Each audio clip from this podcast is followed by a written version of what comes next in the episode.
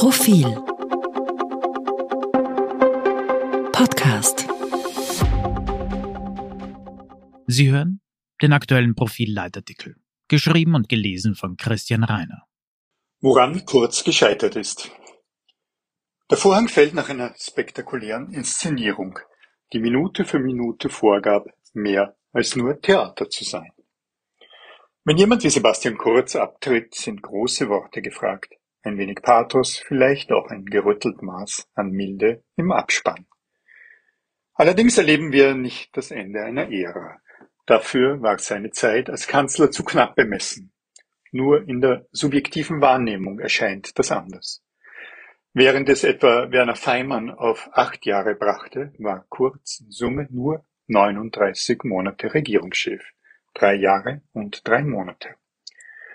Was an Dauerhaftigkeit fehlte, wurde in dieser Zeit mit Amplituden nach unten und nach oben wettgemacht. Zwei Regierungen gesprengt, mit der eben zu einem Gutteil ausgetauschten eigentlich drei, das Experiment mit der rechtsextremen FPÖ, das Experiment mit den Grünen, Ibiza Corona, hochmögende internationale Auftritte wie auch Rohrkrepierer, zuletzt das eigene Waterloo. So ist das, was nun endet, wieder den Anschein, keine Ära.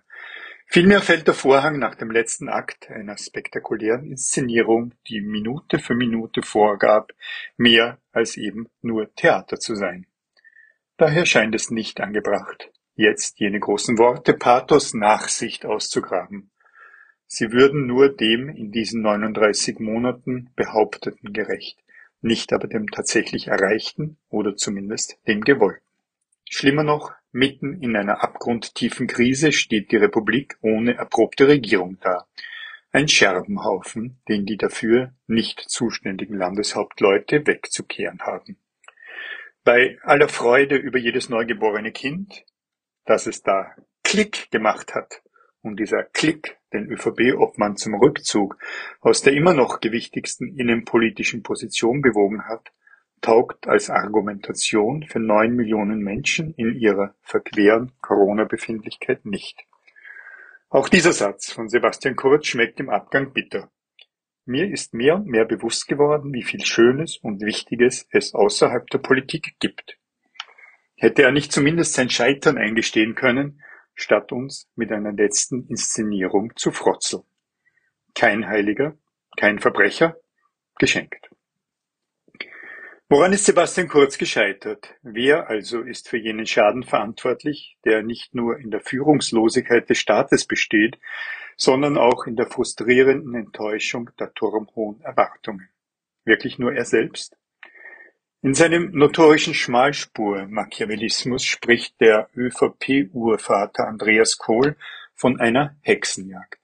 Andere reden von missachteter Unschuldsvermutung. Sie irren mehrfach. Manche irren mit Vorsatz. Richtig.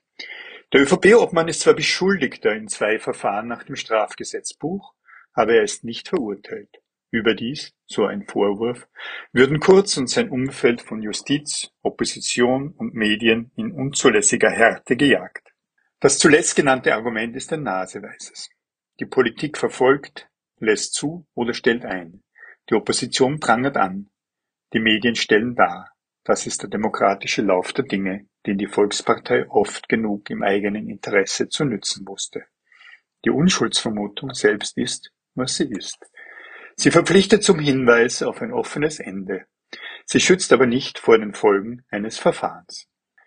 Konkret bestanden die Folgen darin, dass die Öffentlichkeit den Sachverhalt selbst werten konnte. Alle Österreicher konnten beurteilen, ob die Schwurbelei über Postenbesetzungen des damaligen Kanzlers vor dem Parlamentarischen Untersuchungsausschuss der Demokratie zuträglich war, unabhängig vom strafrechtlichen Gehalt. Das war sie nicht.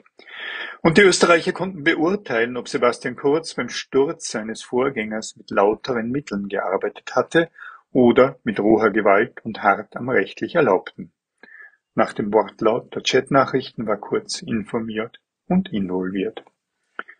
Der Widerspruch zu all den Beteuerungen über eine neue Art von Politik zum ehrlichen Miteinander zerstörte das Trugbild vom heiligen Sebastian. Nicht die offensichtlichen Tricksereien, sondern diese Widersprüche waren so groß, dass Kurz sich nicht mehr retten konnte. Die Inszenierungen und die mit diesem Theater verbundenen Erwartungen, also das Gefälle zwischen Behauptung und Realität, haben ihn zu Fall gebracht. Sebastian Kurz ist über einen Zufallsfund gestrauchelt. Wäre das Mobiltelefon des Thomas Schmidt mit all den Chatverläufen nicht in ganz anderem Zusammenhang ausgewertet worden, säße der Ex-Kanzler noch im Kanzleramt. Das ist aber nur die halbe Wahrheit. Als Kurz seines Amtes schon Verluste gegangen war, zeigte sich, wie wenig Substanz sein politisches Wollen gehabt hatte. Eine dramaturgische Finte war der anderen gefolgt so auch im Corona-Management. Österreich als erstes europäisches Land im vierten Lockdown und mit der Impfpflicht als Notmaßnahme. So sieht das schale Vermächtnis jener schmalen Ära aus. Regieren wider Evidenz und nach Popularitätsumfragen. Macht um der Macht willen.